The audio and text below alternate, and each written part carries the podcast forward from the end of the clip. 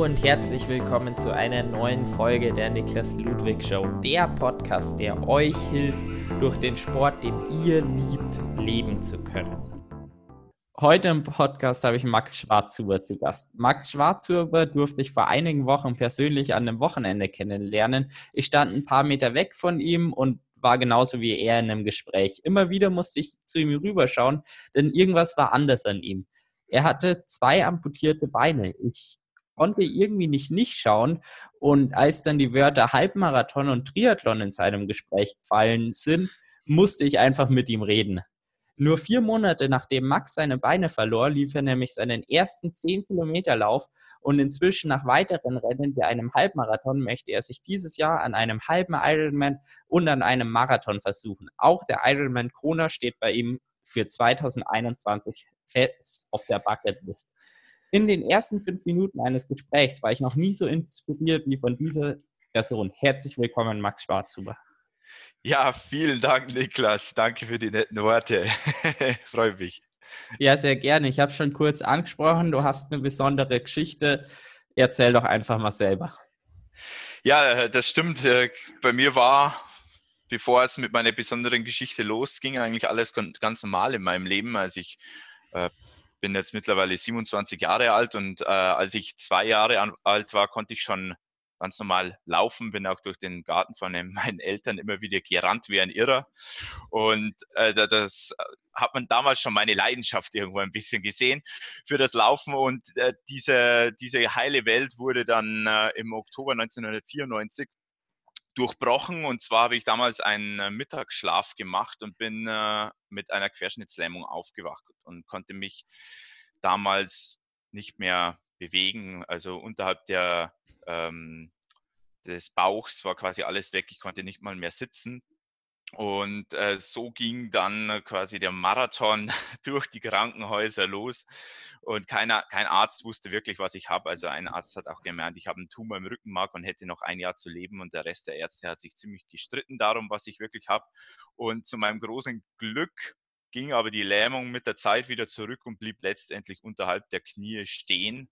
Und so ist es auch heute noch.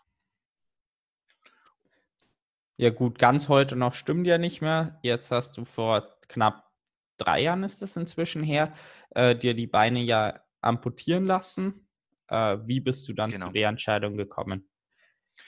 Ja, das Problem war ja über die vielen Jahre immer wieder, dass ich keine Sensibilität in den Füßen hatte. Also ich habe einfach nicht gespürt, wenn ich irgendwie ob das jetzt ein kleiner Stein im Schuh war oder irgendwie was Größeres, was mich verletzen konnte, das habe ich nicht gespürt. Und so habe ich mir auch mit neun Jahren barfuß mal die komplette rechte Ferse mit dem Nagel im Garten aufgerissen und habe es nicht gespürt. Erst als ich im Haus war, ich, ich bin zurück ins Haus und dachte, wer blutet hier so stark? Und bis mir dann irgendwann aufgefallen bin, ist, dass ich das bin. Und diese Wunde ist auch 15 Jahre nicht verheilt. Es hat immer wieder Komplikationen äh, gegeben, äh, gewisse äh, Krankenhauskeime, die dann mit der Zeit da drin waren. Und ich habe mir dann auch eben wegen der fehlenden Sensibilität, weil ich keiner bin, der irgendwie ruhig zu Hause sitzen kann, ähm, habe ich mir durch mein, meine sportlichen Aktivitäten immer wieder Verletzungen zugezogen und dann auch beide Sprunggelenke gebrochen, ohne dass ich das, also man kann nicht mal von Brechen sprechen, es war eher ein Zertrümmern. Und das habe ich auch lange Zeit nicht gemerkt, weil ich eben nichts gespürt habe. Erst als dann die, die Schmerzen bis zum Knie raufgestaucht sind, habe ich gemerkt, oh, irgendwas stimmt hier nicht. Und so bin ich halt immer wieder ins Krankenhaus gekommen. Die haben versucht, mich zusammenzuflicken und immer wieder im Rollstuhl und Krücken unterwegs gewesen und irgendwann ging es mir einfach, mir ging es ja körperlich einfach auch schlecht. Der Körper hat da angekämpft, hat versucht, das zu heilen und es hat über Jahre oder fast Jahrzehnte nicht funktioniert. Und dann war ich irgendwann, bin ich vor der Entscheidung gestanden, hey, vielleicht macht es Sinn, wirklich meine beiden Unterschenkel amputieren zu lassen, um dieses Problem beiseite zu schaffen. Ja, und das war dann im äh, im Februar, 14. Februar, Valentinstag 2017, Tag der Liebe, äh, war es dann soweit, dass ich mir in der Unfallklinik in Murnau beide Füße amputieren habe lassen.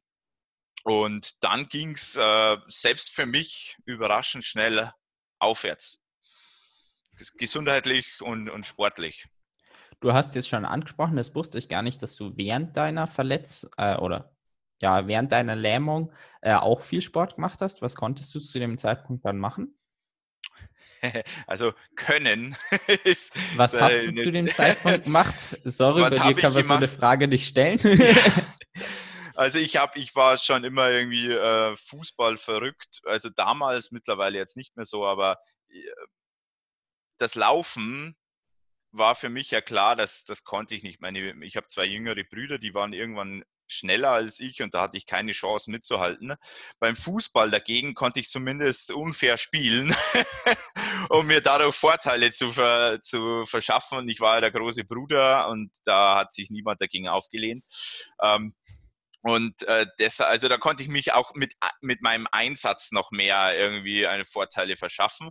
Und deshalb war, war Fußball oder dass ich im Tor war auch oft, das, da war dann die Einschränkung nicht ganz so schlimm.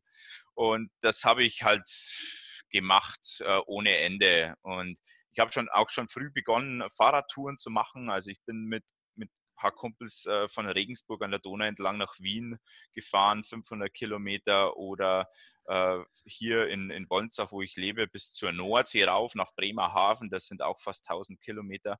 Das habe ich schon, schon immer gemacht. Ob das dann wirklich gut war, ist eine andere Frage, wobei ich heute sage, hätte ich diese ganzen äh, sportlichen Aktivitäten nicht gemacht, dann hätte ich mir nicht so früh meine Füße amputieren lassen. Und äh, was aus heutiger Sicht schlecht wäre, weil ich bin sehr froh, dass ich diese Entscheidung getroffen habe und heute den Sport machen kann, den ich eben mache. Ja, du hast dann auch in einem Blog geschrieben, äh, dass du es eben nicht nur verdammt gut fandest, dass du dich entschieden hast, die Beine dir wirklich amputieren zu lassen, sondern dass du daraus auch einige sehr wichtige Lebenslehren äh, für dich rausgezogen hast, die ich persönlich auch extrem gut fand. Was sind denn die? Ja, es ist natürlich, der, der große Punkt ist die Entscheidung an sich. Also auch die Erkenntnis, wie gehen wir mit Entscheidungen um, wie treffen wir richtige Entscheidungen. Und das ist so ziemlich die größte und schwierigste Entscheidung, die ich bisher treffen musste in meinem Leben. Wahrscheinlich wird es auch die schwierigste für immer sein, weil das ist eine Entscheidung, für die ich die volle Verantwortung übernehmen musste. Ich konnte nach der Amputation nicht sagen, ja, hey, ähm, funktioniert nicht, äh, meine Eltern sind schuld, dass sie mich nicht davor zurückgehalten haben, die Ärzte sind schuld, dass die was falsch gemacht haben. Nein, das gab es nicht und gibt es nicht, sondern ich habe die volle Verantwortung dafür übernommen äh, und zwar im Vorfeld schon. Und das ist eine wichtige Erkenntnis, dass man volle Verantwortung für seine Entscheidungen übernimmt und damit auch die Macht in Händen hält. So, sobald ich jemandem die Schuld gebe, gebe ich immer Macht ab. Und viele merken das eben gar nicht. Und das ist zwar im ersten Moment vielleicht einfach, sich da zu belügen selbst, aber auf lange Frist ist es kein schöner Zustand, weil man ja eigentlich die Kontrolle über sein eigenes Leben halten möchte und deshalb Entscheidungen treffen. Ähm, es geht auch nicht darum, meines Erachtens, dass man die richtige Entscheidung trifft. Weil was ist richtig? Du kannst eine Entscheidung treffen, du weißt nie, ob die andere vielleicht besser gewesen wäre. Viel entscheidender ist es, dass die Entscheidung, die du triffst, dass du diese auch zur richtigen machst, indem du vollen Einsatz gibst für diese Entscheidung. Und mein großer Vorteil, und das ist auch eine, eine wichtige Erkenntnis, ist, durch die Entscheidung zur Amputation gab es für mich keinen Weg mehr zurück. Also die Füße waren weg. Ich konnte nicht nach, nach zwei Monaten sagen, hey Leute, war eine scheiß Idee, näht mir die Dinger wieder dran. Ja, das, das war eine endgültige Entscheidung und das es gab keinen Weg zurück und damit gab es quasi nur noch den Blick nach vorne. Niemals so die Überlegung, ach ja, vielleicht könnte ich jetzt doch wieder zurück in mein altes Leben. Nein, die Frage hat sich mir nie gestellt und ich finde es auch wichtig bei bei großen Entscheidungen, dass man, wenn man eine Entscheidung getroffen hat, dass man die wirklich endgültig trifft und nicht sagt, ja, jetzt probiere ich es mal aus und beim ersten Hindernis hüpfe ich schon wieder zurück, sondern dass man einfach sein Ding eben durchzieht. Das sind, ist ein ganzes Sammelsurium jetzt natürlich an, an äh, Erkenntnissen, die ich zum Thema Entscheidungen ähm, natürlich aus dieser Situation mitnehmen konnte. Ja, ist ja geil, wenn man so einem kurzen Gespräch so viel mitnehmen kann. Also das ist ja das Optimale, wenn es dann Sammelsurium ist und nicht nur eine. Also ja, Absolut das ist, das ja unser Ziel hier. Bei dir hat es dann, wie ich schon im Intro angesprochen habe, wirklich nicht mehr lang gedauert bis zum ersten 10-Kilometerlauf. Äh, nur knapp vier Monate, ich glaube exakt 138 Tage später, bist du dann deinen ersten 10-Kilometerlauf gelaufen. wie war da die Entwicklung dahin? Ja, es waren, also um, um hier wirklich korrekt zu bleiben, 136 Tage, aber. Scheiße. Hätte ich mir doch ist, aufschreiben müssen. Es ist völlig egal. Ähm, ja, also mein, äh, meine Idee war schon im, im Aufwachraum nach der OP, dass ich jetzt ja meine Leidenschaft eventuell wieder ausleben kann mit dem Laufen. Und obwohl ich noch überhaupt, ich meine, viele sagen ja, da haben die Narkosemittel noch ordentlich gewirkt, dass da solche Ideen kommen, äh, wenn man aufwacht und plötzlich sind die Füße weg. Plötzlich war es ja nicht, aber die Füße waren weg. Und ich habe mir halt gedacht, okay, es wäre schon cool. Ich wusste, dass eben da vier Monate später dieser 10-Kilometer-Lauf, äh, der ja von der Abendschau vom Bayerischen Fernsehen organisiert wird, in meinem Heimatort in Wolnzach stattfindet. Und äh, da dachte ich mir, ja, wäre schon irgendwie cool, da mitzumachen. Und für mich war aber sowieso klar, ich möchte, ich möchte fit werden und einfach jetzt das Maximum rausholen, ohne dass ich mich durch Schmerzen und Probleme mit den Füßen zurückhalten muss. Und ich habe halt dann ein paar Tage nach der Amputation sofort mit dem, mit dem Training begonnen. Da gibt es ein, es gibt zwei Fitnessstudios in der Unfallklinik in Murnau. Ich bin da jeden Tag zwei Stunden rein und habe trainiert. Und ähm, ja, und, und viele haben gemeint, ja, du, du, du spinnst wahrscheinlich auch zu Recht. Aber ich finde, man muss schon irgendwie so einen Dachschaden haben, um, um, um das zu schaffen, äh, was man gerne möchte. Also äh, da gibt es so einen Spruch, der heißt, wenn, man, wenn du eine Schraube locker hast, dann hat das Leben mehr Spiel. Und das finde ich einen so, so tollen Spruch, weil dann, das zeigt so ein bisschen die Leichtigkeit, die man mitbringen kann, wenn man eine Schraube locker hat. Und für mich ist das, wenn jemand verrückt ist oder von den meisten als verrückt wahrgenommen wird, dann ist das für mich ein Qualitätsmerkmal. Weil dann macht er etwas deutlich anders als die meisten anderen. Und dann ist das in seinem Bereich genau den, den ich haben möchte. Und, ähm, und das war für mich dann irgendwann so die Überlegung, also das war natürlich am Anfang erstmal so, eine, so ein Quatschgedanke mit dem Laufen, aber ich habe gemerkt dann auch auf Reha, es wird besser und besser und besser und ich mache riesen Fortschritte und ich bin dann, ich weiß noch genau, dass das war in, in Bad Heilbrunn auf Reha. Ich bin da abends dann irgendwann heimlich im Dunkeln, es war arschkalt, raus aus der Klinik und äh, bin bin joggen gegangen. Das erste Mal laufen mit meinen Prothesen. Und das war deshalb kritisch, weil die, weil die, der Arzt hat gemeint, der wusste ja schon genau, was ich vorhabe und so. Ja, das hat er rausgehört aus meinem, aus dem Patientengespräch. Und er hat gesagt, wenn du hier mit dem Lauftraining beginnst, dann schmeißen wir dich aus der Klinik. Also habe ich gesagt, okay, dann laufe ich halt nachts, wenn mich keiner sieht. Und ähm, und ich bin ja dann eben nachts losgelaufen und es war, es war schrecklich. Also mir hat alles, mir hat alles wehgetan und ich, also das waren wahrscheinlich, ich weiß es nicht mal, aber ich schätze mal, das waren so 600 Meter oder so. Und ich war völlig am Ende. Also mir hat alles wehgetan. Ich dachte mir, die Pumpe, mir, mir reißt gleich das Herz raus. Und es war immer das Risiko. Am Anfang bekommt man ja nicht diese supergeilen, schicken, maßgeschneiderten äh, Carbon-Prothesen, sondern das sind Prothesen aus Plastik eigentlich. Und es ist klar, dass die eine harte Beanspruchung eigentlich nicht aushalten. Und deshalb war auch immer so das Risiko im Hinterkopf, wenn das Ding bricht, dann habe ich echt ein Problem. Weil ich kann dann nicht sagen, ich war spazieren gehen und dann bricht das Ding. Gut, das wäre vielleicht auch gewesen. Aber wenn das Ding beim Laufen wirklich bricht, dann ist es wirklich, dann sind es nur noch Splitter. Und ich habe aber das große, äh, große Glück gehabt, dass äh, da nichts passiert ist. Und so habe ich dann eben ja mein, mein Lauftraining immer mehr äh, ausgeweitet und bin dann abends immer, immer raus und versucht ein bisschen weiter zu laufen. Und ich weiß auch nach der Reha, als ich mit meinen Brüdern das erste Mal dann laufen war, da dachte ich mir, ich, ich laufe jetzt mal eine halbe Stunde äh, gemütlich und schau mal, wie weit ich komme. Und das waren halt äh, dreieinhalb Kilometer und ich war völlig tot und dachte mir, ich habe jetzt nur noch ein paar Wochen bis zu meinem 10 Kilometer Lauf. Also wie, wie schaffe ich das? Aber irgendwie hat es dann doch geklappt.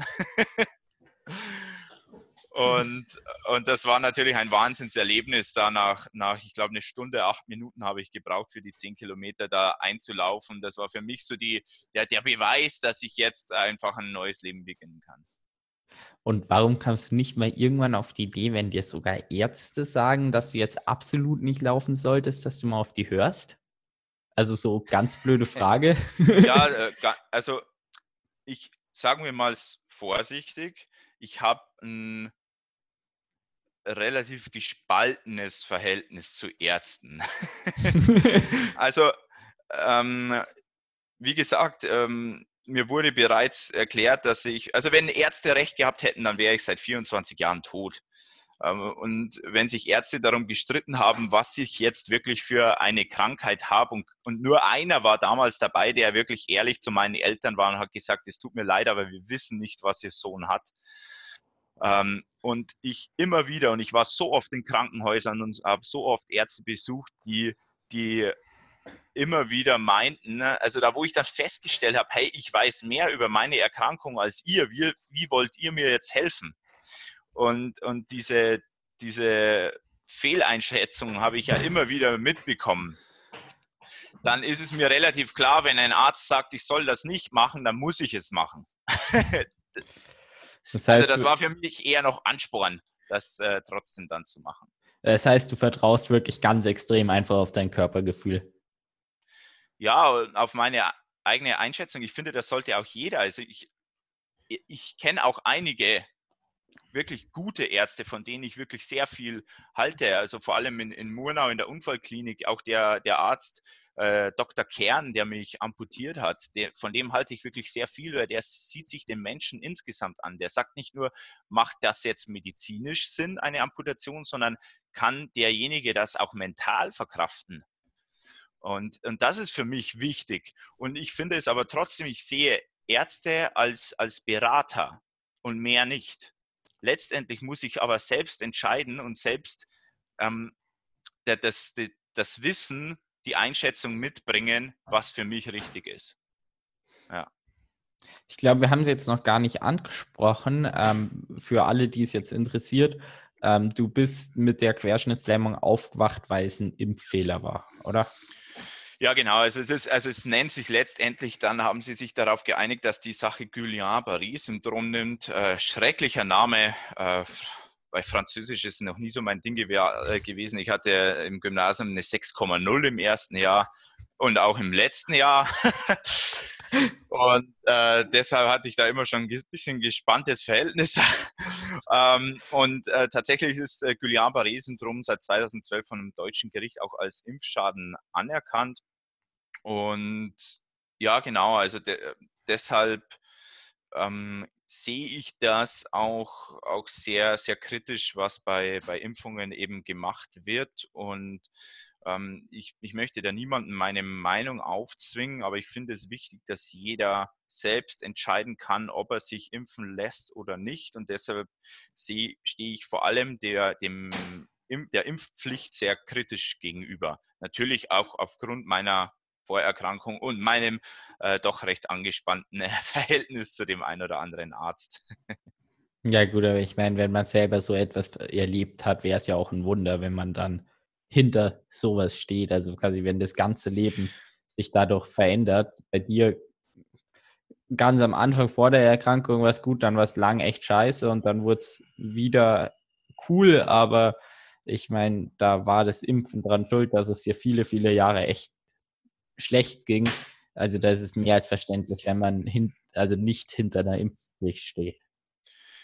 Ja, natürlich, wobei ich trotzdem auch, trotz meiner Vorgeschichte, versuche, das Thema auch immer wieder möglichst differenziert zu betrachten, dass ich da nicht zu stark voreingenommen bin. Das bin ich so oder so, das kann ich nicht mehr ablegen, aber, aber mir ist es trotzdem wichtig, da auf, auf sehr sachlicher Ebene zu, zu argumentieren, wenn es um dieses Thema geht. Wenn es um alle Themen geht, versuche ich da sehr sachlich zu sein, egal welches das ist weitergemacht im Sport hast du dann äh, nach dem 10-Kilometer-Lauf mit einem Halbmarathon. Jetzt stehen im Moment ein halber Ironman, zumindest noch bis heute Morgen, ja. und äh, ein äh, Marathon auf dem Plan.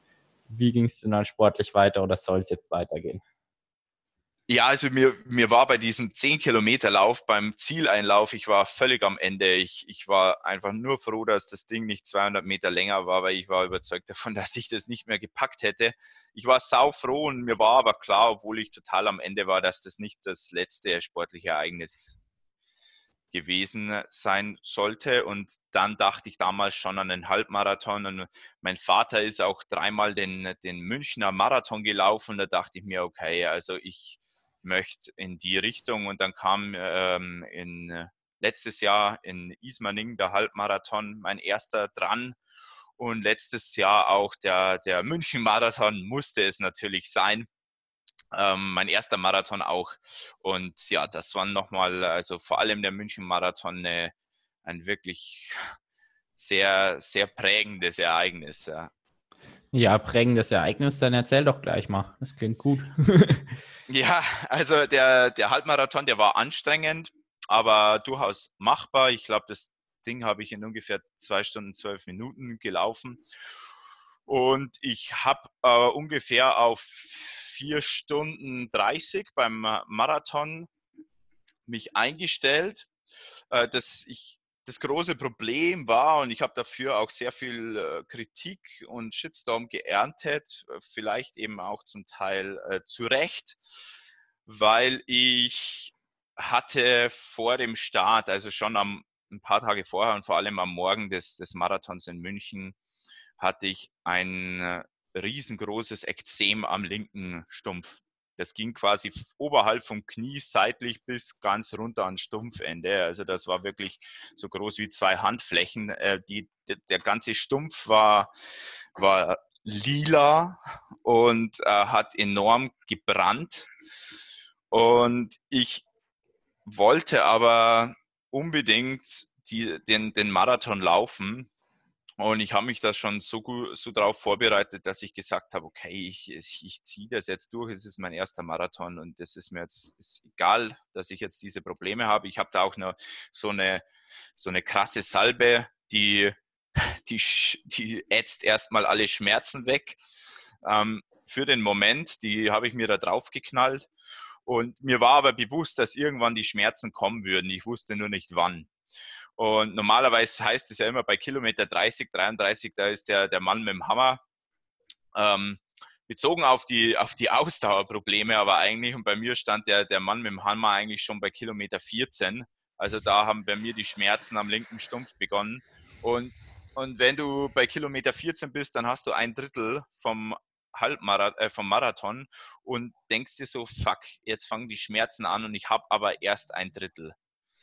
Und richtig heftig wurden die Schmerzen dann ab der Hälfte bei der Halbmarathon-Distanz und ich habe mich da wirklich ähm, durchgequält und ich, ich wusste bei, beim, bei 21 Kilometern wusste ich, okay, es, es wird jetzt eine absolute Tortur und und die, ich habe mir die, die Frage gestellt, ob ich jetzt sofort aufhöre oder ob ich wirklich bis zum Schluss durch, durchknalle. Und ich habe gesagt, okay, ich, ich habe jetzt begonnen, ich, ich hau den, den Marathon jetzt durch, komme da was wolle. Und es, das war wirklich eine, eine reine mentale Willenskraftleistung. Ich musste, glaube ich, mich über 20 Mal musste ich, musste ich stehen bleiben, meine Prothese ausziehen, den Liner runterziehen, alles neu einstellen, damit sich der Druck zumindest ein bisschen besser verteilt und ich äh, zumindest für, für ein, zwei Kilometer keine, keine Schmerzen oder weniger Schmerzen habe und dann ging das Ganze wieder von vorne los und letztendlich äh, habe ich dann, ich glaube, also eine unfassbare Zeit von sechs Stunden, sieben Minuten. Also ich habe, es, es war wirklich am Ende nur noch eine Qual und die letzten, die letzten, keine Ahnung, sieben Kilometer bin ich nur noch gegangen. Ich konnte gar nicht mehr laufen. Ähm, erstaunlicherweise den letzten Kilometer und den Einlauf ins Stadion, ins Münchner Olympiastadion, da konnte ich plötzlich wieder, wieder laufen. Da ging es auf, auf, einmal wieder. Also da ist dann habe ich nochmal mir anscheinend einen Adrenalinschub gegönnt und konnte dann irgendwie ins Ziel laufen, aber im Ziel war dann völlig, völlig Ende. Es war auch so, dass ich während dem während dem Lauf selbst hatte ich zwei, drei Situationen, wo mir schwarz vor Augen wurde und ich dachte, jetzt kippe ich um. Und das ist natürlich keine, keine, keine Sache, auf die ich jetzt so stolz sein kann, außer vielleicht meine, meine Willenskraftleistung, weil das natürlich kein, kein gutes Vorbild ist für andere. Und ich würde es auch nicht mehr so machen. Ich würde es auf keinen Fall wieder so machen. Ich habe das damals gemacht, weil es mein erster Marathon war und ich den unbedingt schaffen wollte. Und jetzt, wenn, wenn ich beim nächsten Marathon, den ich hoffentlich in Berlin im September laufen kann, schauen wir mal, äh, wenn ich da laufe und ich habe ein ähnliches Problem, dann würde ich, würde ich da gar nicht an den Start gehen. Glaube ich jetzt natürlich. Ähm, nee, aber das ist der erste. da, da glaube ich auch bei dir, dass es nochmal anders ist. Äh, aber ich finde schon, dass du auf eine Sache bei dem Marathon definitiv extrem stolz sein kannst. Und das ist definitiv, dass du dein Ziel gekommen bist und was für eine enorme Willensstärke du bewiesen hast. Deswegen würde es mich jetzt auch mal interessieren, war das eine rein intrinsische Motivation? Hat dich von außen noch was gepusht oder was hat dich vielleicht auch in, eben innerlich intrinsisch so gepusht, dass du den jetzt noch unbedingt durchziehen kannst? Weil wenn man wirklich ein Rennen so durchziehen kann, wie du das da gemacht hast, wenn, also halt quasi, wenn man sich dich vor Augen äh, sieht, also wenn man dich im Rennen äh, ja an dich denkt, wo es halt richtig scheiße ist und genau weiß, mhm. dass du bei Kilometer 14 schon äh, am Arsch warst und bei Kilometer 21 erst recht und dich dann einfach nur noch durchgequält hast, dann, äh, wenn man daran denkt, glaube ich, tut es einem auch leichter, sich nochmal zu pushen. Deswegen würde mich jetzt auch mal interessieren, was ich gepusht habe. Ja, das ist eine gute Frage. Ähm, einerseits die Vorstellung, ins Ziel zu laufen. Äh, und da eine gewisse Erfahrung hatte ich ja dann schon, wie was für ein unfassbar geiles Gefühl es ist, nach wirklich nach einem harten Wettkampf sich das Ziel wirklich wirklich verdient zu haben und wie, wie schön es ist, dann mit den Leuten im Ziel zu sprechen und alle sind gut drauf und jeder freut sich für sich und für die anderen es geschafft zu haben. Also diese Vorstellung, ins Ziel zu kommen, äh, ich habe quasi die, mich, mich dazu gezwungen, die ganze Zeit daran zu denken. Oder eben, wenn ich dann, wenn ich dann am Streckenrand irgendwie Sanitäter gesehen habe und ich dachte mir so, du musst einfach nur stehen bleiben und, und dahin gehen und, und alle, alles Leiden und Schmerzen ist vorbei. Es ist so, es wäre so einfach. Und dann dachte ich mir aber eben, ja, aber dann kannst du dich mor kannst du dir morgen nicht mehr in, in den Spiegel gucken.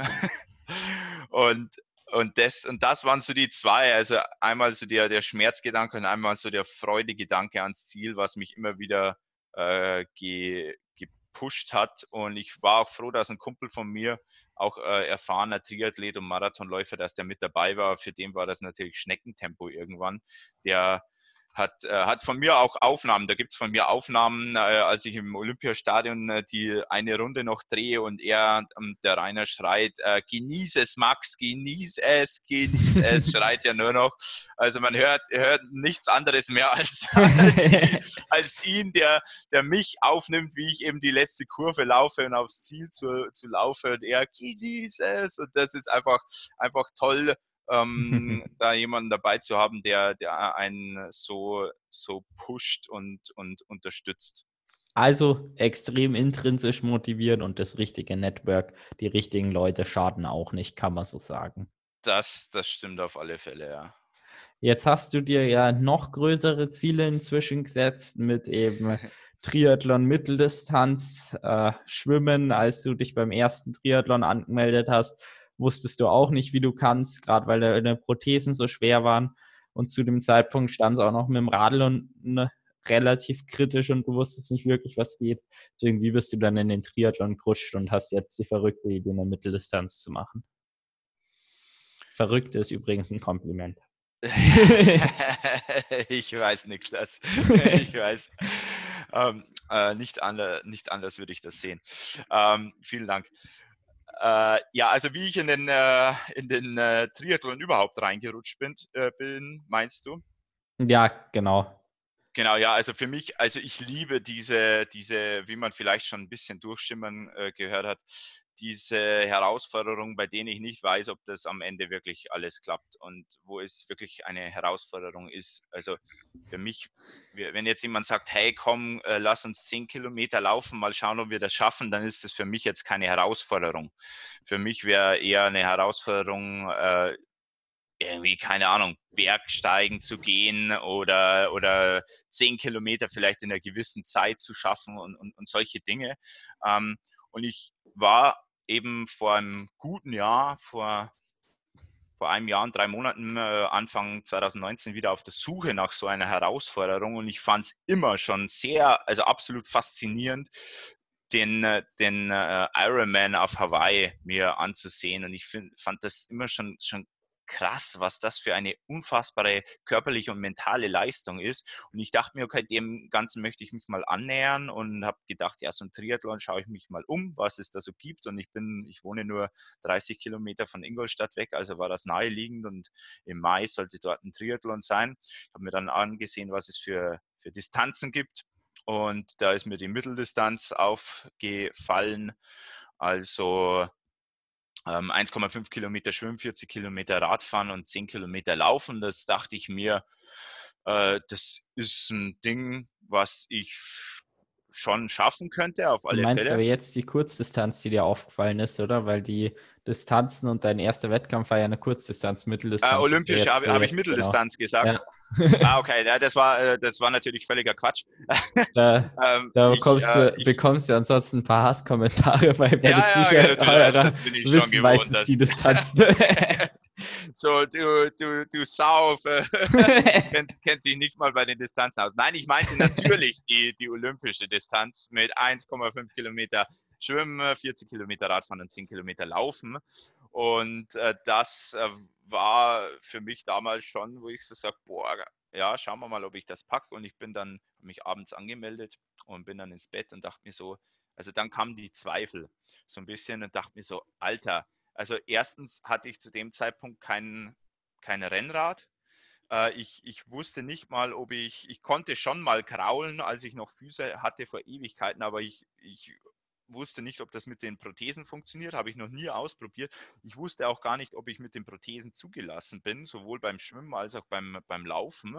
Äh, also ich hatte eigentlich überhaupt keine Ahnung und überhaupt keine Erfahrung und dann dachte ich mir so, scheiße, was, du, du Vollidiot, einfach, also hast dich da wieder jetzt in was reingeritten und, und hast keine Ahnung, ob das überhaupt klappen kann. Und dann habe ich am nächsten Tag äh, eben an den Triathlon Ingolstadt geschrieben und mir hat dann der, der Gerhard Budi, der Veranstalter gleich zurückgeschrieben hat, gesagt, du, wir bekommen das hin, schau bei mir mal im Büro vorbei, dann besprechen wir das alles. Und am übernächsten Tag oder so habe ich bei ihm vorbeigeschaut und dann haben wir gesprochen und dann hat der, der hat mir einen Neoprenanzug zur Verfügung gestellt. Der hat gesagt, du, ich komme zu mir ins Schwimmtraining, ich bringe dir das bei und ich, ich, ich habe bloß zwei Schwimmstunden bei ihm gebraucht, um so gut graulen zu können, um, um quasi selbst weiter trainieren zu können. Und das spricht schon wirklich sehr, sehr stark für den, für den Gerhard. Und der seitdem seitdem bin ich eben äh, sein Schützling, so, so ein bisschen.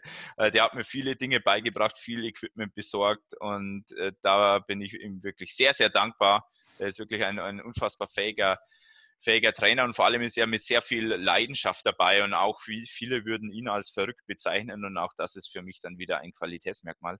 ähm, ja, und so ist das dann äh, entstanden und irgendwann war dann der Tag, an dem es äh, an die Mitteldistanz ging, letztes Jahr im Mai. Olympische Distanz. Äh, olympische Distanz. aber ich probiere es immer wieder, ja. Bei Olympische Distanz. nicht durch.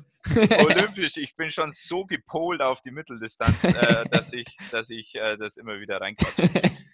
Ja, natürlich äh, die olympische Distanz damals 2019 und das war wieder ein, ein, ein Fest. Also ich hab's, äh, es gab Stellen, wo ich mir dachte, du Vollidiot, was hast du dir da wieder angetan? Also nach 200 Metern im, im See habe ich von einem Krauler, äh, von einem Brustschwimmer vor mir, die sind ja die wirklich gefährlichen, weil die den Beinschlag nach hinten raus haben, hat mir voll in die Fresse gehauen und mir wurde schwarz vor Augen, nach 200 Metern bloß erst im Wasser und ich dachte mir so, bitte, bitte scheide jetzt nicht nach 200 Metern schon aus, das, das wäre einfach nur oberpeinlich.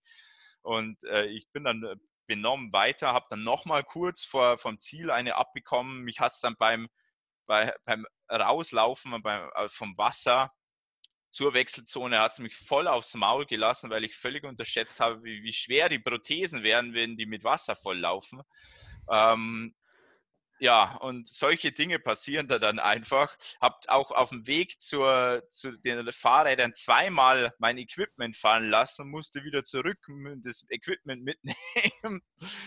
Und dann äh, bin ich, war ich auf der Radstrecke, das war ziemlich cool äh, und äh, lustigerweise hat es mich dann beim, beim Ende der La Radstrecke, also ich bin schon abgestiegen gewesen, losgerannt, habe dummerweise, warum auch immer, den Lenker losgelassen. Der hat sich beim Laufen quergestellt und mich hat es über das Fahrrad drüber geschmissen. Also hat es mich dann auch, auch hier auf die Fresse gelegt. Da habe ich dann einen riesengroßen blauen Fleck am Bauch gehabt, weil ich ja da wirklich auf den Lenker geknallt bin, was ich aber erst abends irgendwann gespürt habe. Das in dem Moment spürst du gar nicht. Ich hätte mir wahrscheinlich eine Rippe brechen können und ich hätte es nicht gemerkt, weil ich so im Fokus war gedacht und dann dachte ich mir ich, ich habe dann alles so, ah, alles okay bei dir und so, alles, alles gut und ich, und ich habe einfach nur noch einen Lachflash bekommen. Ich, ich konnte mich nicht mehr zurückhalten, weil ich dachte mir, jetzt muss ich nur noch beim Zieleinlauf äh, muss ich mich jetzt nur noch auf die Fresse lassen, dann hätte ich alle drei Disziplinen vereint.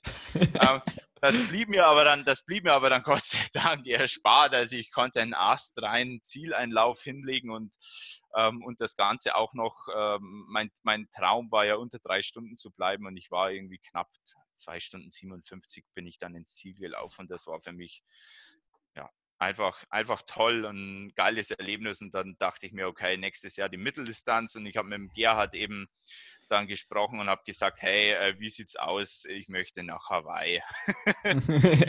und da ja der Gerhard auch zu den Verrückten gehört auf dieser Welt, hat er gesagt, das bekommen wir hin.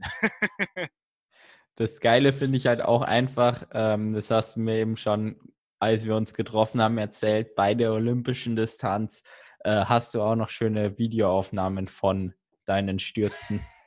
Ja, nur von dem einen Sturz, also Ach, an, der, an der Stelle, okay. wo es mich, ich hätte gern ein Video, wo es mich da auf die Fresse legt mit dem Fahrrad, weil das war deutlich spektakulärer als, als nur einfach das Hinfallen beim Rauskommen, aber dafür beim Wasser na, nach dem Schwimmen. Aber dafür habe ich die, diesen Bauchplatscher beim äh, Schwimmausstieg äh, aus allen Perspektiven, weil da waren natürlich maximal viel Publikum und viele Kameras am Start.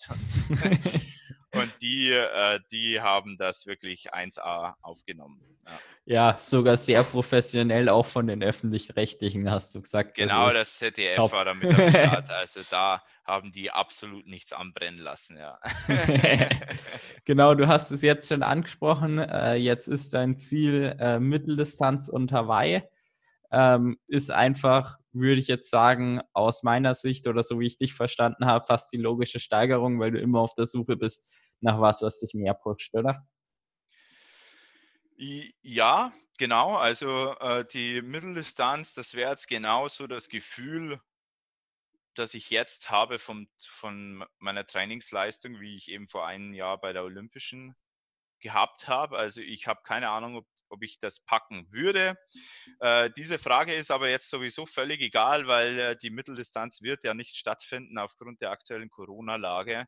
Und äh, deshalb muss ich jetzt erstmal schauen, was mache ich, äh, mache ich vielleicht, wenn es denn möglich ist, dieses Jahr noch eine andere Mitteldistanz irgendwo anders oder ja, mit dieser Mitteldistanz kann ich mich eben als Handicap-Sportler auch für, die, für Hawaii qualifizieren. Nur wenn ich dieses Jahr keine Mitteldistanz mache, keine offizielle, dann kann ich mich natürlich auch nicht für Hawaii 2021 qualifizieren. Das heißt, ich muss in Betracht ziehen, meine Ziele um ein Jahr nach hinten zu verlegen. Wenn du eine Mitteldistanz im Jahr 2021 machst, wie schaut das aus? Geht das noch? Äh, ich glaube, das, das würde tatsächlich auch gehen, ja. Ähm, trotzdem muss ich, muss ich einfach schauen, weil es sind bei mir natürlich nicht nur die sportlichen Aspekte, die entscheidend sind, sondern auch meine, meine beruflichen und äh, dementsprechend auch finanziellen. Und da muss, da darf ich nicht zu kurz treten und vielleicht ist es, so, so schade ich es finde, ähm, da angebracht, mein Training auf einem stabilen Wert zu halten und dass ich auf alle Fälle fit bin für die Mitteldistanz, locker fit bin für die Mitteldistanz und mir aber eben noch ein Jahr Puffer gebe, indem ich mich stärker um mein Business kümmere und dann für den, für den Ironman ich mir ein Dreivierteljahr zusätzlich nehme, indem ich dann wirklich in die Vollen gehen kann, was das Training für die Langdistanz angeht. Ich finde es echt genial. Du machst immer die perfekten Übergänge, die ich eigentlich machen müsste. Jetzt wollte ich gerade auf dein Business übergehen, was ja jetzt auch mit dem Corona im Moment blöd ist. Du bist Speaker, deswegen kannst du im Moment keine öffentlichen äh, Reden machen. Deswegen ist es auch verständlich, dass finanziell so eine Hawaii-Reise geht immer ins Geld, auch wenn man halt, und gerade wenn man jetzt die Rücklagen aufbraucht. Trotzdem würde ich äh, eben ansprechen, was du äh, als Speaker Leuten beibringst. Ja, genau, ja, das ist, äh, liegt mir ja als Speaker im Blut, dass ich die Übergänge gut hinbekomme. das ist ja quasi meine tägliche Praxis. Ja, du hast recht. Also die, ähm, bei mir sind jetzt natürlich enorm viele Vorträge, einerseits die ich selbst organisiert habe oder eben Vorträge, die, die Aufträge, da ist als, als Redner, als Auftrag gebucht bin.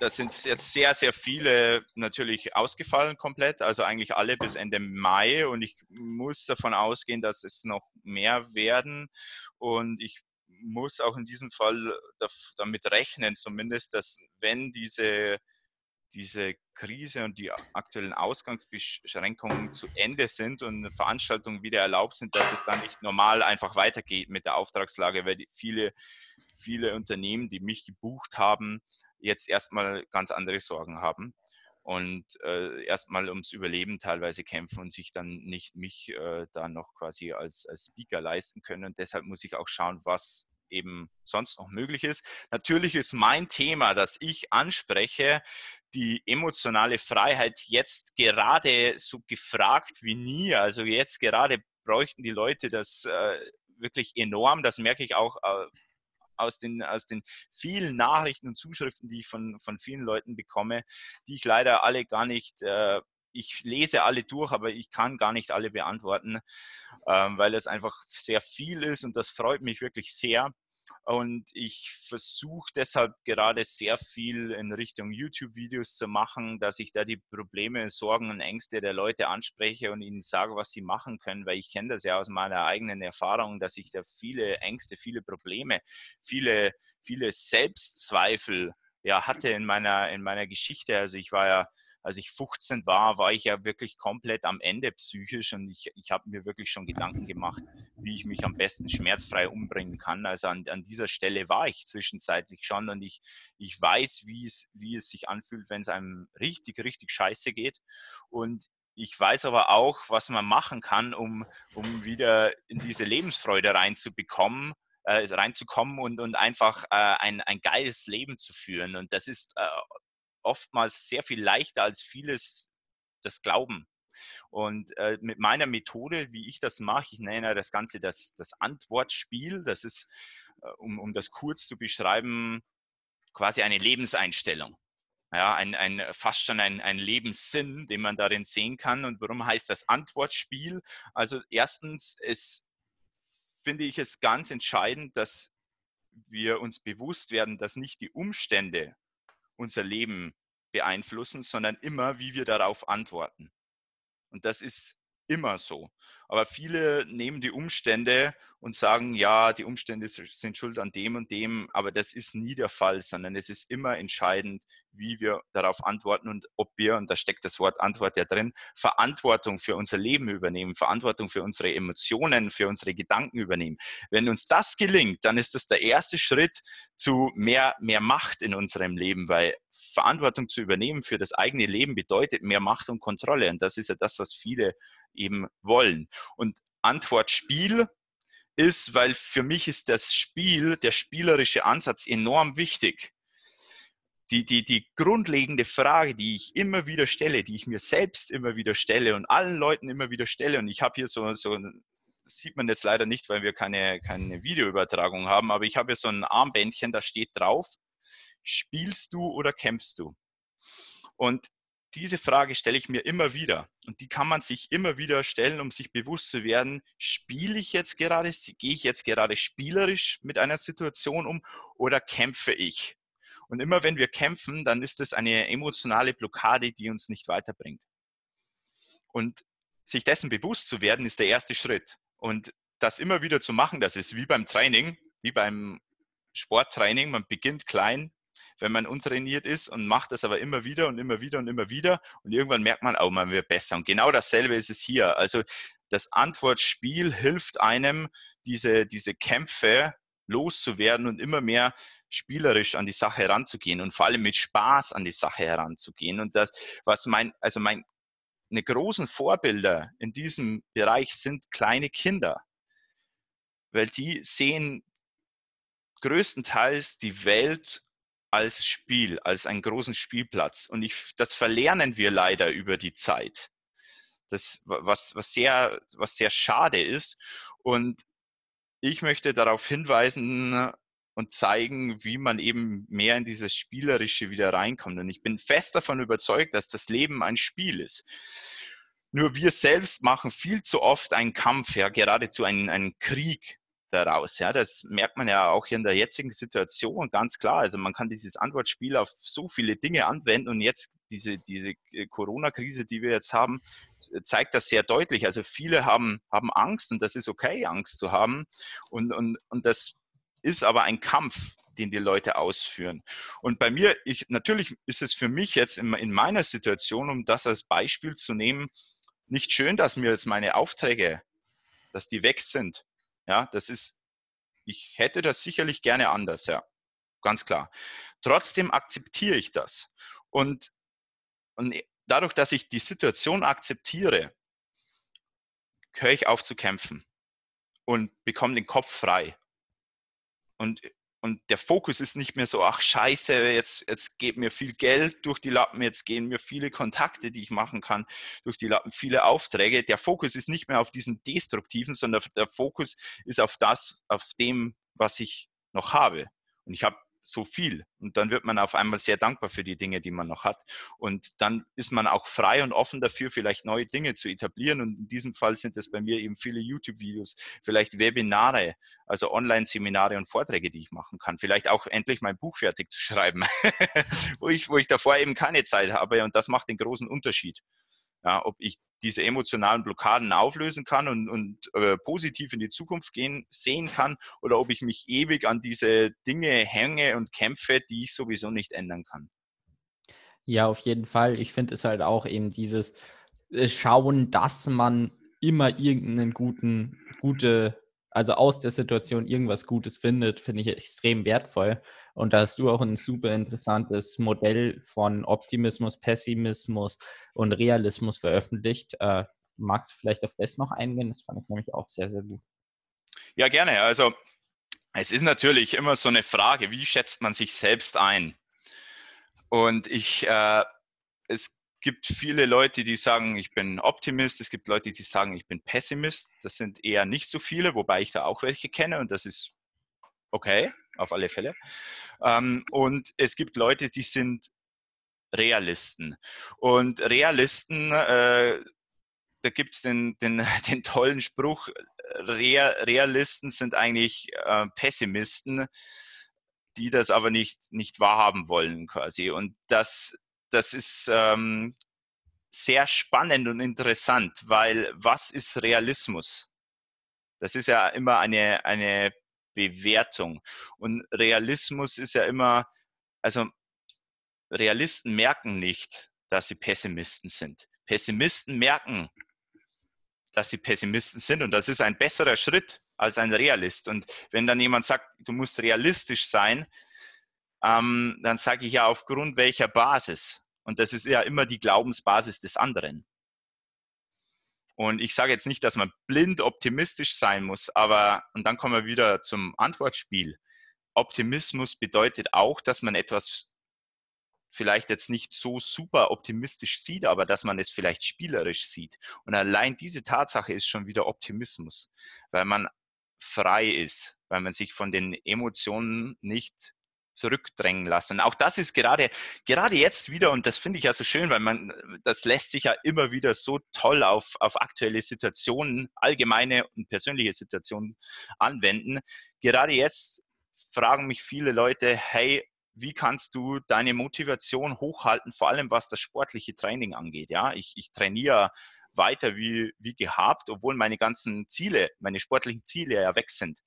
Und da gibt es ein, ein Geheimnis dazu, was, was viele Leute nicht, nicht kennen und, und sich erstmal schwer damit tun, was ich verstehe, weil ich habe mich sehr schwer damit getan. Und zwar ist es die Tatsache, dass ich eigentlich keine Ziele habe.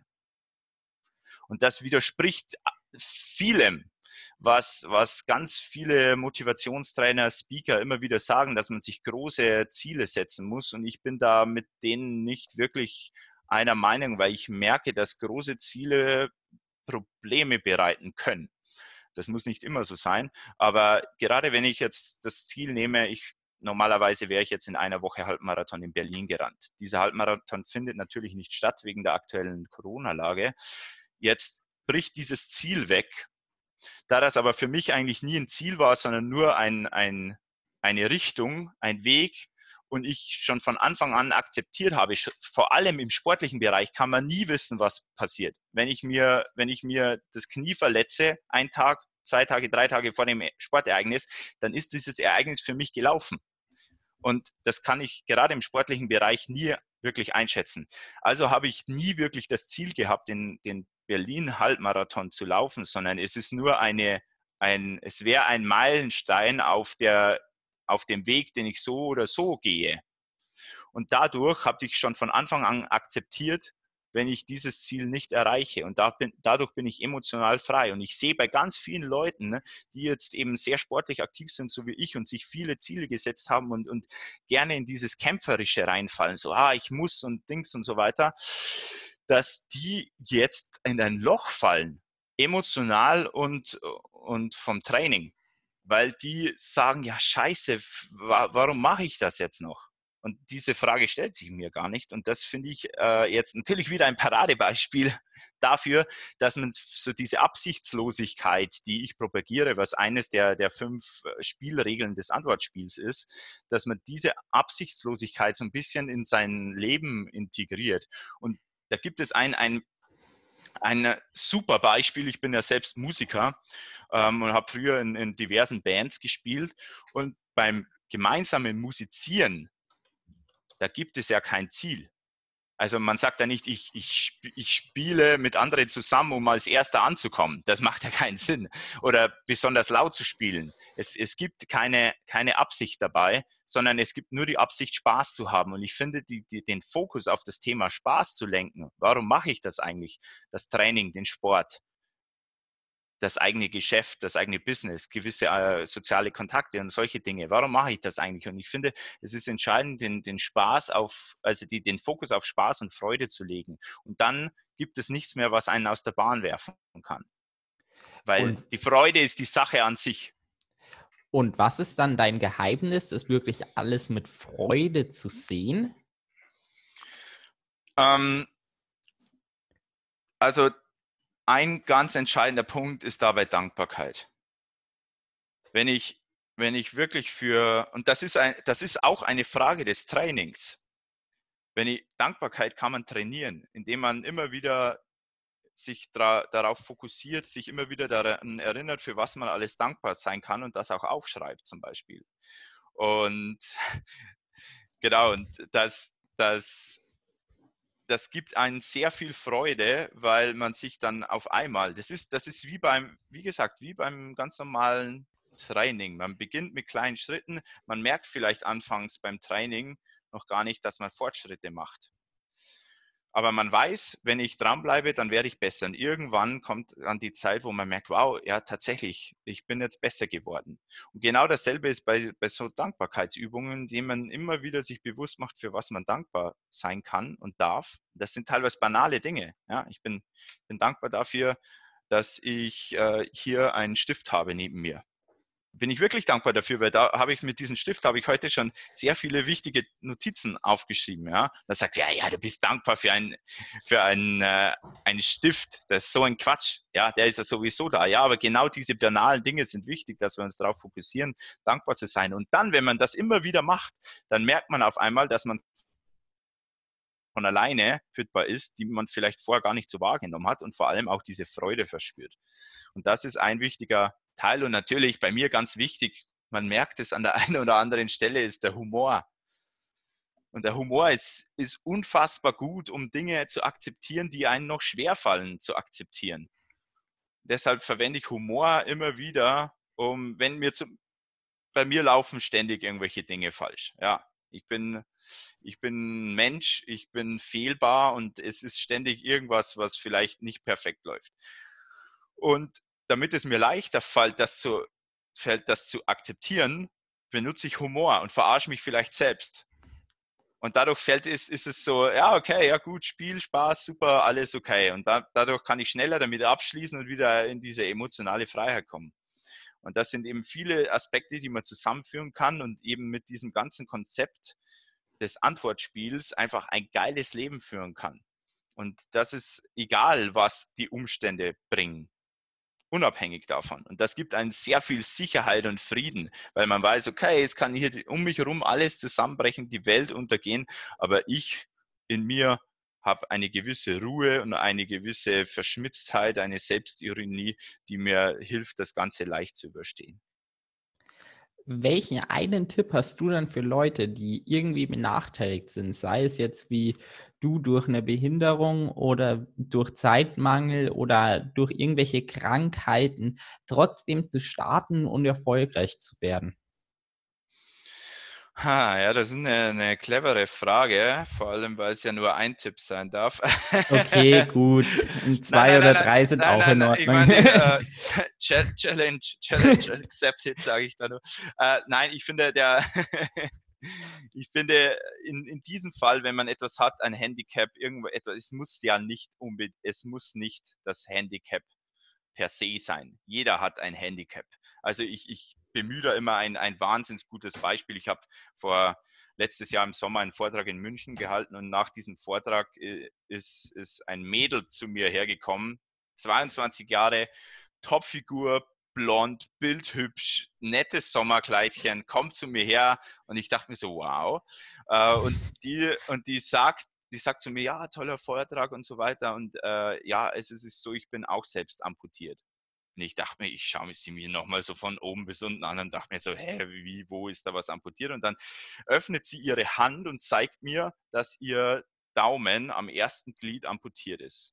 Und dann sagt sie mir, sie ist, sie ist, ich glaube, mit vier Jahren oder so ist sie in einen Holzspalter reingekommen und deshalb ist der, der Daumen weg. Und dann erzählt sie mir weiter, dass sie so Probleme damit hat und dass ihr Freund, mit dem sie zu dem Zeitpunkt seit acht Monaten zusammen war, nichts davon wusste. Der weiß nichts davon, dass sie, dass ihr Daumen amputiert ist, weil sie das immer so versteckt und sie hat solche Angst davor, dass wenn sie ihm das zeigt, dass er sie ablehnen würde. Und das zeigt hier auf emotionaler Ebene enorm gut, dass es, dass es nicht die Umstände sind, die entscheidend sind, ob man sich einschränken lässt, sondern es ist die Antwort darauf, wie man damit umgeht. Und für sie ist diese Amputation des Daumens emotional sehr viel dramatischer als für mich die Amputation beider Unterschenkel. Da wo jemand sagen würde, ja, sie soll sich nicht so anstellen, äh, rein, rein objektiv betrachtet ist eine beidseitige Unterschenkelamputation schlimmer als die Amputation des ersten Daumenglieds. Ja, aber es ist nicht die Objektivität entscheidend, sondern die, unser emotionaler Zugang. Und das, was ihr eben da fehlt, ist Akzeptanz, sich selbst akzeptieren zu können die Realität zu akzeptieren. Und das ist der eine, der eine Tipp, den ich äh, mitgeben möchte. Jedem, der, der nicht nur Leute, die ein offensichtliches Handicap haben, sondern jeder hat. Der, der, der eine findet seine Haare nicht schön und der andere sagt, ich habe eine zu dicke Nase oder nicht die richtige Augenfarbe und so viele Dinge, die einem nicht gefallen. Ja. Ähm, das ist auch ein Handicap im Kopf. Und es beginnt mit der Akzeptanz die Akzeptanz ist das Entscheidende. Sich selbst und, und die Realität zu akzeptieren, verschafft einen zu sehr viel mehr Frieden. Und ich finde das einen, einen tollen Ausgangszustand, um, um sein Leben in den Griff zu bekommen und ein geiles Leben einfach zu haben. Ja, vielen, vielen Dank äh, für den geilen Tipp noch, gerade mit der Geschichte mit der Frau. Das ist wirklich sehr bildlich dargestellt und äh, ich glaube, da hat man definitiv keine Ausrede mehr. Vielen, vielen Dank. Jetzt sehr hast gerne. du sehr, sehr häufig über dein Antwortspiel gesprochen. Eine Spielregel hast du schon genannt, du hast aber gesagt, es gibt fünf, deswegen würde ich dir die Möglichkeit geben, einfach kurz, äh, nennen wir es jetzt mal Eigenwerbung, auf jeden Fall zu sagen, wo man dich finden kann, wo man vielleicht auch mehr von diesen Spielregeln finden kann, vielleicht auch bald in einem Online-Webinar, ich weiß Ja, sehr gerne. Ja, da musst du jetzt an dieser Stelle irgendwo äh, Dauerwerbesendung wahrscheinlich ähm, ja, also das ist natürlich jetzt, ich, ich nenne diese fünf Spielerregeln jetzt kurz und das ist aber jetzt natürlich, jede Spielerregel ist es eigentlich wert, eine Viertelstunde oder 20 Minuten darüber zu sprechen. Trotzdem möchte ich die möglichst kurz zusammenfassen. ja, du, du, äh, dir tritt schon der Schweiß auf die Stelle, auf die, auf, auf die Stirn. Ähm, nein, ich fasse das bloß ganz kurz zusammen und äh, bei mir natürlich auf meinem YouTube-Kanal, bei mir auf meinen Social-Media-Plattformen werde ich das immer mehr äh, rausbringen, was die einzelnen Spielregeln sind, was das Antwortspiel sind, alle, alle Rahmenbedingungen dazu und meine Einschätzung zu vielen Themen im Leben. Ähm, da werde ich natürlich näher darauf eingehen und jetzt aber natürlich kurz zusammengefasst. Man findet dich überall auf Maximilian als Maximilian Schwarzhuber, oder? Genau, genau. Instagram, Facebook, YouTube und so weiter. Und da freue ich mich natürlich auch immer über rege Diskussionen zu dem Thema. Und ich, wie gesagt, ich bekomme viele Zuschriften. Mich freut das unfassbar. Äh, viele Lebensgeschichten und äh, ich, es freut mich immer wieder, wenn ich, äh, wenn ich Bereiche daraus, ich nehme auch, wenn mir jemand eine gute Geschichte schreibt oder eine gute Frage stellt, dann mache ich daraus auch ein Antwortvideo gerne mal auf YouTube. Ähm, dazu bin ich immer wieder gerne äh, bereit und das freut mich, wie gesagt, äh, sehr. Zu den äh, Spielregeln. Ja, also die, das, die erste Spielregel habe ich auch schon angeschnitten indirekt, die besagt, das Leben ist ein Spiel. Das ist die Basis des Antwortspiels. Und dazu gibt es eigentlich, äh, Gott sei Dank muss ich sagen, jetzt gar nicht mehr so viel zu sagen, weil ich einiges davon schon erwähnt habe. Das Leben ist ein Spiel, aber wir machen uns oft einen Kampf daraus. Und, äh, und das, sich dessen bewusst zu werden, dass wir gerne in diesen Kampf reingehen, äh, ist, ist der erste Schritt. Und äh, hier, man kann bei allen Spielregeln immer wieder Kinder als tolles Vorbild nehmen, ja, die spielen. Und vor allem ist die Neurowissenschaft ist ja hier schon sehr weit. Die zeigt auch, dass gerade das spielerische Lernen, das mit Abstand effektivste Lernen ist, das es gibt. Und deshalb ist es nicht nur, also sowohl beim Lernen entscheidend als auch allgemein im Leben. Wir lernen ja ununterbrochen. Nur ist uns das nicht bewusst. Und das Ganze spielerisch zu sehen, hilft uns sehr viel mehr weiter im Leben als das Ganze als, als Kampf zu sehen. Das ist der erst, die erste Regel, das Leben ist ein Spiel. Die zweite Regel ist äh, Verantwortung. Das habe ich ja auch eben schon angesprochen, Verantwortung. Wie, wie übernehme ich Verantwortung für mein Leben, für meine Emotionen und meine Gedanken. Und da ist es eben ganz wichtig, eben das Thema, wenn ich anderen die Schuld gebe, gebe ich denjenigen die Macht und ich gebe Macht ab. Und je mehr Verantwortung ich für mein Leben wirklich übernehme, desto mehr Kontrolle und Macht habe ich darüber und desto angenehmer ist das Ganze, weil ich immer das Gefühl habe, ich habe die Zügel in der Hand. Wenn ich verantwortlich bin für meinen gesundheitlichen Zustand, dann habe ich es in der Hand. Ich kann aber auch hergehen und sagen, ja, der Arzt ist schuld. Ähm, und obwohl das bei mir so ist, dass ich, dass ich weiß, dass ich einen Impfschaden habe, gebe ich niemals dem System oder den Ärzten die Schuld. Das habe ich früher gemacht, ja, ganz sicher. Aber ich, ich sage, das ist so und ich akzeptiere das so und für mich ist das eine abgeschlossene Geschichte und ich bin sogar äh, heute sehr dankbar, dass, dass ich diesen Impfschaden bekommen habe, obwohl ich das natürlich trotzdem nicht gut heiße. Aber ich bin heute sehr dankbar, weil ich weiß, wäre das damals nicht passiert, dann äh, wäre ich heute nicht da, wo ich bin. Ganz klar. Und äh, deshalb Verantwortung zu übernehmen, ist, ist die zweite Spielregel des Antwortspiels. Die dritte ist äh, Akzeptanz. Also auch diese Spielregel habe ich schon, äh, schon beleuchtet. Auch hier wieder Kinder ähm, akzeptieren die Welt im Großen und Ganzen so, wie sie ist. Und auch hier ist es ähm, so, so eine kleine Anmerkung noch dazu, die ich ganz wichtig finde. Kinder akzeptieren auch, wenn Dinge schief laufen. Also wenn ein kleines Kind laufen lernt, dann lä lässt es das Kind ständig auf, auf die Fresse, immer wieder.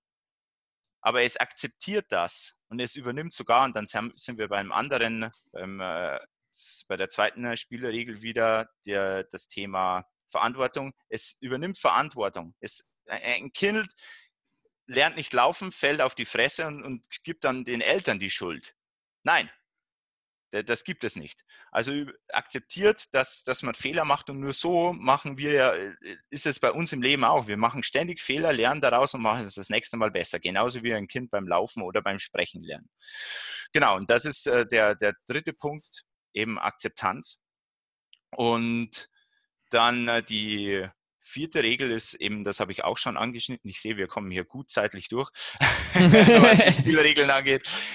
Ähm, die Absichtslosigkeit. Und das ist eben so ziemlich der, der schwierigste Punkt bei vielen und auch bei mir, weil ich sage, ja, wenn ich keine Ziele mehr habe, dann fehlt mir die, der Antrieb. Das ist aber nicht der Fall. Das Problem ist eben, dass wir durch die Ziele, die wir haben und vor allem dann, wenn wir merken, dass uns diese Ziele entgleiten, in den Kampf kommen. Und der Kampf ist destruktiv. Und wir können natürlich Absichten haben. Also wenn ich zum Beispiel die Absicht habe, morgen einkaufen zu gehen, dann, oder dieses Ziel habe, dann ist es ja ein Ziel. Nur ich komme ja niemals auf die Idee, hier einen emotionalen Kampf zu haben, weil ich ja nicht, ich denke mir ja nicht, schaffe ich das morgen, dass ich einkaufen gehe? Also ich, ich habe hier ja keine emotionalen Probleme damit.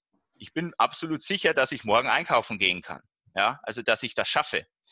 Äh, und wenn ich aber merke, dass ich einem Ziel, dass ich da in den Kampfmodus wechsle, weil ich nicht davon überzeugt bin, dass ich oder nicht hundertprozentig davon überzeugt bin, dass ich das Ziel erreichen kann, dann wird es eben kritisch.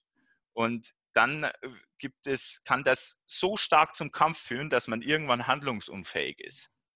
Und das ist nichts, was wir haben möchten. Wir möchten einen freien, emotional freien Geist haben und äh, Lebensfreude haben. Und diese Lebensfreude leitet uns zum fünften, zur fünften und letzten Spielerregel und die lautet da einfach nur Spaß. Es ist entscheidend, Spaß zu haben. Weil dieses viele kämpfen sich ja durch von einem Ziel zum anderen und vergessen völlig Spaß zu haben auf dem Weg dorthin. Und auch wenn dann, wenn man sich kämpft, und ich sage nicht, dass das nicht, dass das nicht funktionieren kann, absolut. Also man kann sich durchkämpfen, für seine Ziele kämpfen und Gas geben und so weiter. Und dann erreicht man das Ziel, und ich kenne das aus meiner Erfahrung und viele kennen das vielleicht auch man erreicht dieses Ziel kämpferisch und dann ist man in einem Hochgefühl, man hat das Ziel erreicht, aber dieses Hochgefühl, das hält nicht lange an. Man braucht dann sehr schnell das nächste Ziel, den nächsten Hype, den nächsten, ähm, das nächste Pushing. Und dann geht das Kämpfen wieder los. Und deshalb sage ich, Spaß ist das Entscheidende. Auch durch Spaß lernen wir und durch Spaß setzen wir Dinge sehr viel leichter um als durch das, durch das Kämpferische. Und wir können durch Spaß auch leichter loslassen. Ich kann sehr viel leichter äh, loslassen von dem Halbmarathon in Berlin, weil ich den Spaß und die Absichtslosigkeit in den Vordergrund stelle. Und leichter akzeptieren kann, dass ich jetzt, also ich laufe den Halbmarathon trotzdem bei mir zu Hause. Ja, aber halt eben nicht Berlin, in Berlin mit 40.000 anderen Läufern. Ja, okay kann ich akzeptieren. Ja, das sind die fünf Spielregeln und es ist natürlich eine Sache, diese Spielregeln zu hören und zu, äh, zu verstehen, aber natürlich eine sehr viel andere, diese wirklich zu verinnerlichen. Und da arbeite ich jeden Tag auch an mir selbst, diese Spielregeln zu verinnerlichen. Und, äh, und es macht sehr viel Spaß. Und darum geht es auch, dass diese Übungen im Antwortspiel Spaß machen sollen, weil sonst macht man sie nicht. Und da, das ist mir eben ganz wichtig und deshalb habe ich das eben auch Antwortspiel genannt, das Ganze. Ja, vielen, vielen Dank für die wirklich ausführlichen Einblicke. Ich finde deine Geschichte so genial. Ich fand den Podcast so genial. Ähm, ich werde auch auf jeden Fall bei dem Hype-Marathon zumindest als Zuschauer dabei sein. Also äh, virtuell, nicht das. Genau, wir machen das ja per, per Facebook Live, Livestreaming. Äh, dann äh, haben wir auch die Zuschauer mit dabei, auch wenn die nicht äh, körperlich anwesend sein dürfen. Genau. Da bin ich auf jeden Fall mit dabei und es hat wirklich einen Riesenspaß gemacht und nochmal vielen, vielen Dank, dass du beim Podcast dabei warst. Ja, sehr gerne. Ich danke dir. Hat auch mir mega viel Spaß gemacht und ja, äh, da wird noch einiges kommen, glaube ich, in Zukunft von dir und von mir und vor allem von uns beiden zusammen. Perfekt, das klingt gut. Schön.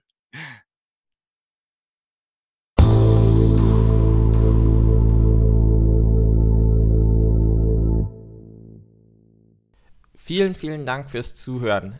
Ich hoffe, euch hat es beim Zuhören genauso viel Spaß gemacht wie mir beim Aufnehmen. Ich finde, Max ist wirklich eine geniale Person und das, was er aus seinem Leben macht, trotz zwei amputierten Beinen, ist einfach genial und daraus kann man wirklich Motivation in harten Zeiten ziehen.